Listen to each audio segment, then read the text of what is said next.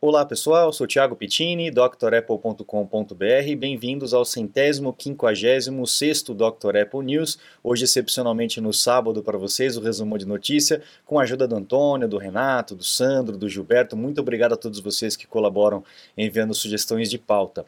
Vamos lá, temos bastante notícia para tratar nessa semana e a gente começa com as notícias históricas, como é de costume, né? E no dia 22 de julho de 97, a Apple lança aí o macOS 8 foi o primeiro sistema a ter esse nome de macOS. Antigamente era System, era System 7, System 7.1, 7.2, etc. Né?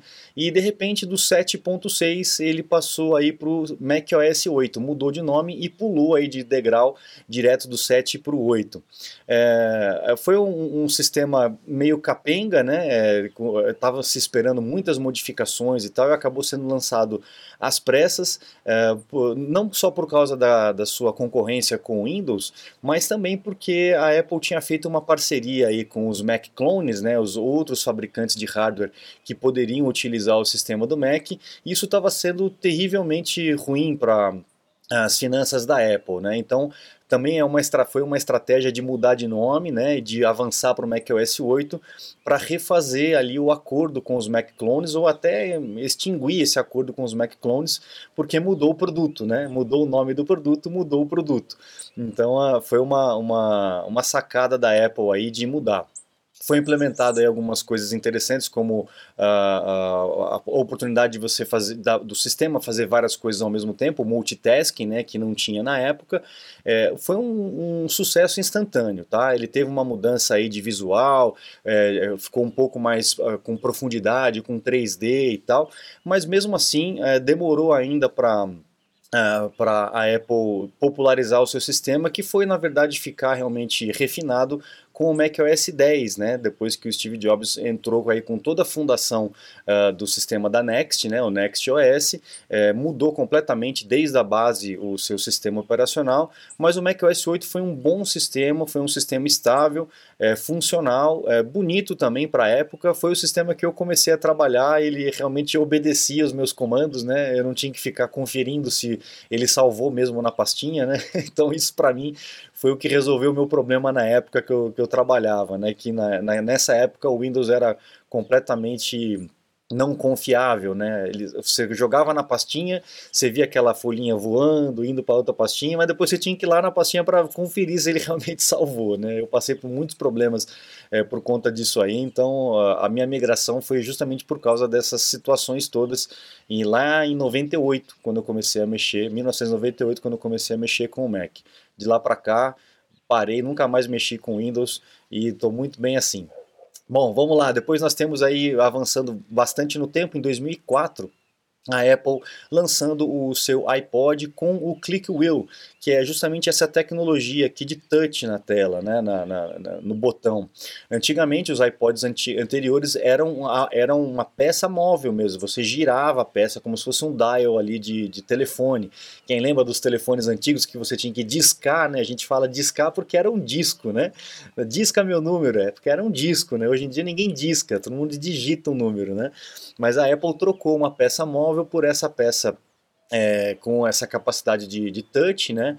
É, que agora é utilizada nos trackpads e tudo mais, onde você desliza o dedo e ele fazia a função de rolar. Então foi uma sacada muito boa, menos peça, mais barato para fazer, mais fácil para o usuário utilizar. É, quanto menos peças móveis, menos uh, chance de estragar. Né? Então realmente foi uma sacada boa, foi um sucesso também instantâneo esse Click Wheel, novo Click Wheel aí para o iPod. Aí nós temos essa belezinha aqui no dia 17 de julho de 2002, sendo lançado o iMac G4, o famoso iMac Abajur, só que agora com 17 polegadas. Era uma coisa fantástica, né? Um computador incrível, uma telona de 17 polegadas flutuando, assim, você com um dedinho você levantava, mexia para lá, mexia para cá, esse braço é, de, de cromado atrás, é algo, uma peça incrível, uma obra de arte. E esses alto-falantes, então, quem já usou, quem já ouviu alguma música nesses dois alto-falantes aqui, sabe o que eu estou falando. Eu nunca vi alto-falante tão bom nesse tamanho tão pequenininho aí. É uma peça assim absurda de design é, que realmente marcou, marcou época não só na Apple, mas para a informática como um todo, né?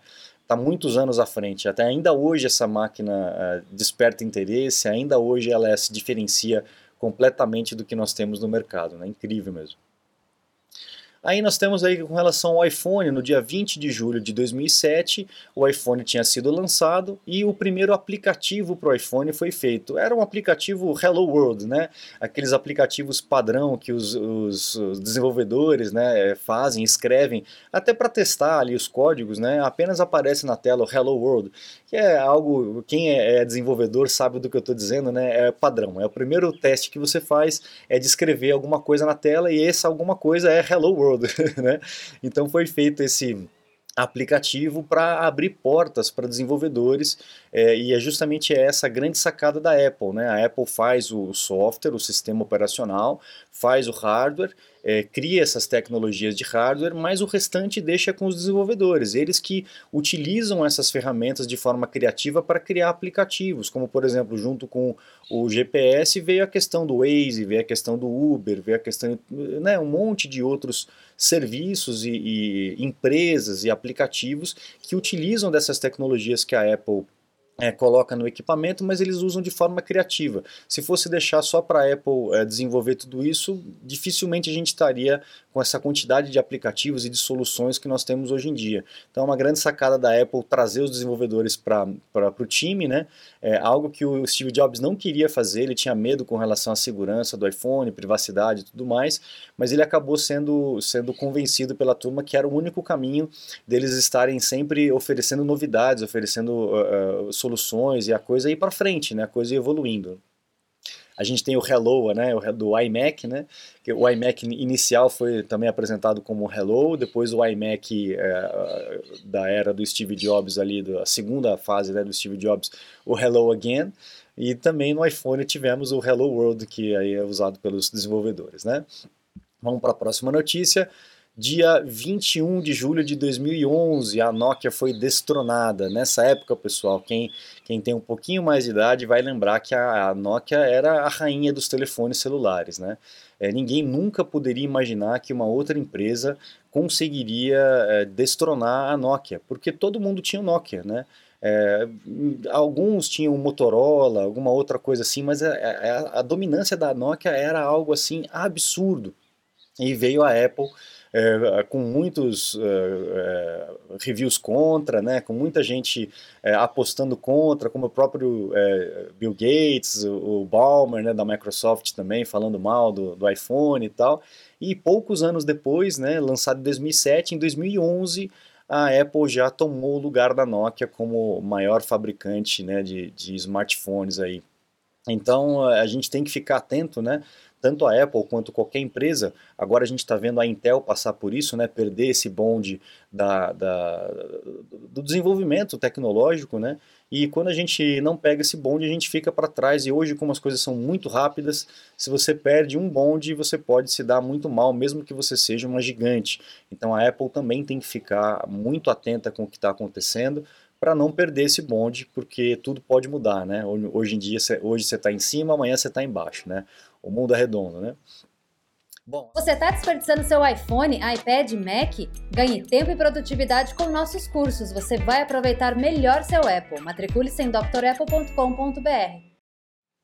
Bom, agora as notícias é, seculares, nós temos atualizações aí para todos os dispositivos, né? O iOS é, 15.6, iPad OS também, o Monterey 12.5, o Apple Watch também, é, Apple TV também, enfim, atualização para todos os sistemas façam backup dos equipamentos e procedam com as atualizações, porque é, mexe com questões de segurança e com alguns, é, alguns bugzinhos, né? Bugs no settings, bugs no Safari, é, no Mail, etc. Então, se você está tendo alguma dificuldade aí, faça o backup e proceda com as atualizações de cada um dos equipamentos para que você resolva esses problemas ali. Inclusive aquele problema que estava tendo no iPad, é, de não conseguir carregar. Ninguém comentou que estava tendo aqui no, no, no canal, não, não, sei se o pessoal realmente não estava tendo, porque não era uma parcela muito grande, mas isso foi corrigido também. Então essa atualização aí do iPad OS vai corrigir essa, esse problema de carregamento que alguns modelos estavam tendo é, com o iPad OS. Bom, lá nos Estados Unidos foi feita uma, uma ação em conjunta, né, com relação àquele teclado da borboleta, né, com a mecânica de borboleta. Foi uma, um quiprocó isso aí, né? Muita gente não gostou do teclado. Eu tive uma máquina com esse teclado, confesso que eu gostei muito é, da sensibilidade, não achei ruim o barulho, enfim, mas eu sei que muita gente teve problema, muita gente teve dificuldade com o teclado, as, as teclinhas emperrando, sujando e parando de funcionar, etc. E aí entraram com uma ação contra a Apple, uma ação em conjunta, e lá teve aí uma, um desfecho onde a Apple vai ter que pagar aí uma quantia de 50 milhões. Ela aceitou pagar uma quantia de 50 milhões é, que vai ser dividida aí, a boa parte dessa grana vai ser dividida entre as pessoas que tiveram problemas com os teclados, né, tiveram que trocar o teclado inteiro ou algumas peças, etc. E esse dinheiro vai ser dividido entre eles. Tanto que a Apple deixou de fazer esse teclado, né, e voltou ao teclado com a tecnologia de tesoura, com a mecânica de tesoura, que é o que nós temos hoje em dia. Mas eu confesso que eu não tive problema, realmente o meu teclado aqui foi muito bom, foi, era muito gostoso de trabalhar. Bom, MacBook Pro com M2, a gente está esperando ainda esse ano, né? É, a Apple faz, todo ano faz uma mudança aí de processador e provavelmente esse ano a gente também vai ter, como já começou com o MacBook Pro de 13 polegadas, a gente deve ter o de 14 e o de 16 aí também sendo atualizado para o M2, talvez M2 Pro, M2 Max, né? Que é o que, a, que está sugerindo pelo que foi anunciado aí no ano passado. Então, se você está pretendendo comprar um MacBook Pro, né, para essa linha Pro, aguarda um pouquinho porque deve sair ainda esse ano é, e para o final do ano deve estar tá disponível aí para venda, né, é, essas máquinas com o processador novo. Vamos aguardar só os reviews, né, que a gente tem visto aí o MacBook Pro de 13 polegadas, é, a, a, linha de base, né, o mais simplesinho, comparado com o M1 mais simplesinho, o M1 ainda está mais potente, está mais veloz, né, por alguma questão aí de multitask, mas vamos ver que o Pro e o Max provavelmente vai ter, vai estar tá mais forte ainda. A gente vai aguardar para ver como é que isso vai sair. Tivemos também uma notícia de uma senhora que foi salva aí pelo Apple Watch. O Apple Watch começou a dar aviso aí de, de, de fibrilação, né? E ela não acreditou. É, na, no terceiro aviso do terceiro dia, ela achou por bem ir para o hospital para dar uma olhadinha no que estava acontecendo e ela realmente estava tendo uma fibrilação. E o pior que isso foi, na hora que foi feito os exames, foi descoberto um câncer, num tumor né, no, no, no coração. É um tipo de tumor que cresce muito rápido e acaba entupindo, atrapalhando o funcionamento do tumor, então ela foi operada na hora e foi salva. Né?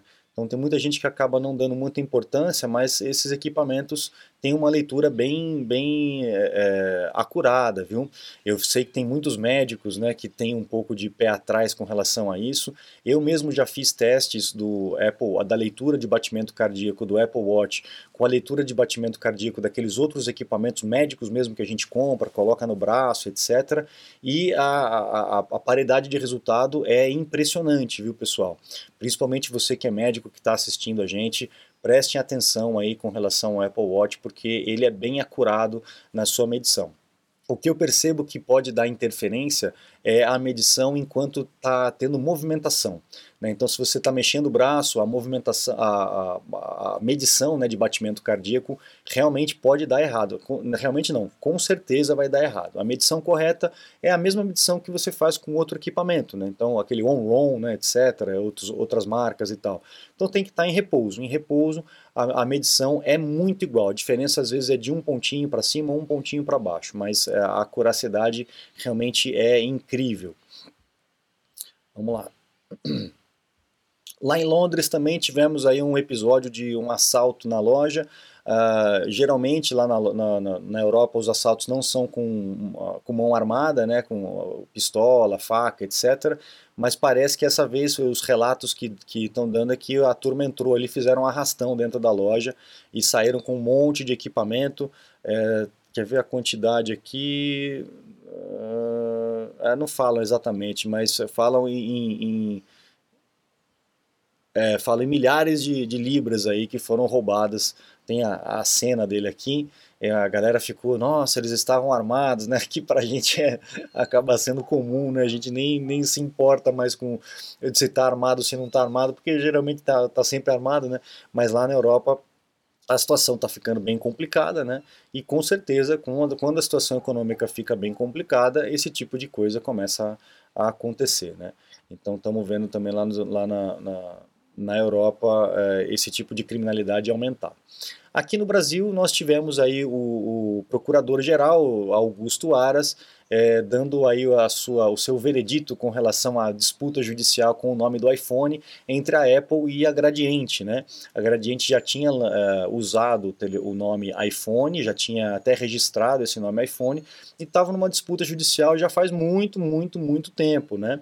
É, e mesmo com o princípio da anterioridade, né, a Gradiente tendo o nome registrado, tudo direitinho, o Augusto Aras deu aí ganho de causa ganho de causa não, né, mas deu assim a, sua, o seu posicionamento favorável à Apple, né, apesar da, da Gradiente já ter esse registro, é, ele sabe que o iPhone é conhecido mundialmente e que não tem mais como reverter esse tipo de situação, então algum tipo de acordo vai ter que ser feito, alguma grana a Apple vai ter que pagar para a Gradiente, o que eu acredito que é justamente o que eles querem, né, eles não vão querer que recolha todos os iPhones, pare de usar o iPhone e comece a vender o iPhone da Gradiente, né? É, até porque eles não têm aí bala na agulha para poder fazer isso no mercado global. Mas é, é, é, uma forma de garantir o seu direito aí e ganhar uma grana é, por ter sido o primeiro, né? Nada mais justo, tá certo, isso mesmo. Só que agora essa, é, esse caso vai aí para a Suprema Corte para eles realmente baterem o martelo do que, que vai acontecer, qual o valor que vai ser pago, etc. Mas já existe uma decisão aí favorável, um parecer favorável a Apple nessa disputa. Não sei se existe isso em outro lugar do mundo, viu? Se eu não me engano, é só aqui no Brasil que há essa disputa de registro de marca com o nome do iPhone. Bom, temos essa notícia também lá que veio lá do Velho Mundo. Um abraço para o Gilberto, obrigado Gilberto, mandando aí o, um a German Institute of Economic Research, fazendo aí uma análise do, do Facebook, né, junto com outras universidades, é, e chegando à conclusão de que mesmo que você não seja um usuário do Facebook, um usuário registrado, ele consegue é, é, rastrear aí a sua o seu uso, né, por onde você andou, para onde você vai, etc. Né?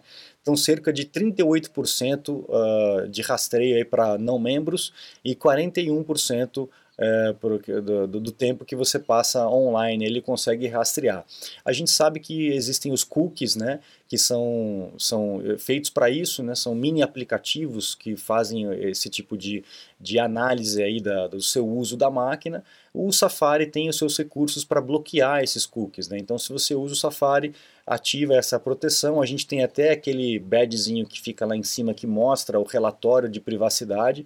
Então, quais são os recursos que foram bloqueados da, daquele site, o que, que o site está tentando rastrear de você.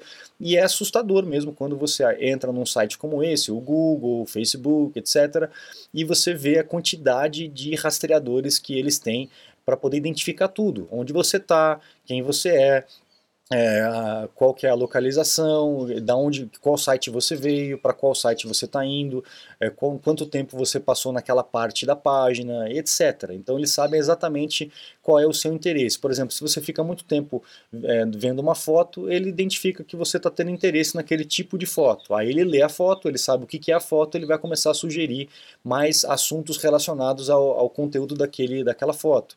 Então é algo realmente assustador, né? É, Para quem gosta de tecnologia é algo incrível, né? A gente chegar nesse ponto, né? De leitura. É, mas para a privacidade realmente é algo assustador. Então fique atentos com relação a isso. Navegação privada é um recurso interessante, ativar esses, protetor, esses protetores de rastreamento também é muito interessante. E para encerrar, acho que a última notícia é uma notícia de patente da Apple, a Apple é, pedindo o registro de patente de uma máquina, de um processo, na verdade, de fabricação, onde eles conseguem criar objetos em 3D é, feitos de metal líquido, é, em vidro de metal líquido. Então, não sei exatamente como isso vai ser utilizado, mas é, talvez a, a, um laser né, que vai cavocando nessa peça e transformando aquilo num objeto ou num enclosure, né, numa, num casezinho, numa, numa uma carcaça de algum objeto, né, um HomePod, um iPhone ou um Apple Watch, etc., que pode ser feito aí de, de vidro de metal líquido. Né? Vamos ver o que, que isso vai sair. A gente sabe que as patentes não nem sempre viram produtos, né, apenas para a reserva de uma tecnologia ou até um pedaço de uma tecnologia que vai ser utilizada lá na frente. Então, uh, aponta um caminho, mas não é uma luz aí é, para iluminar realmente o, o que, que a Apple vai fazer. Aí vamos ver o que, que vai sair desse, desse equipamento aqui que faz esse tipo de produção de peça, né? Beleza, então é isso pessoal, a gente encerra o news é, de hoje, eu agradeço aí a presença de todos vocês, é, recomendo vocês acessarem o site drapple.com.br, conhecerem aí os, os cursos que eu tenho disponíveis para vocês se matricularem e também os meus contatos para um suporte técnico, uma consulta técnica online. Eu fico à disposição de vocês, pessoal, um grande abraço, muito obrigado e até a próxima, tchau, tchau.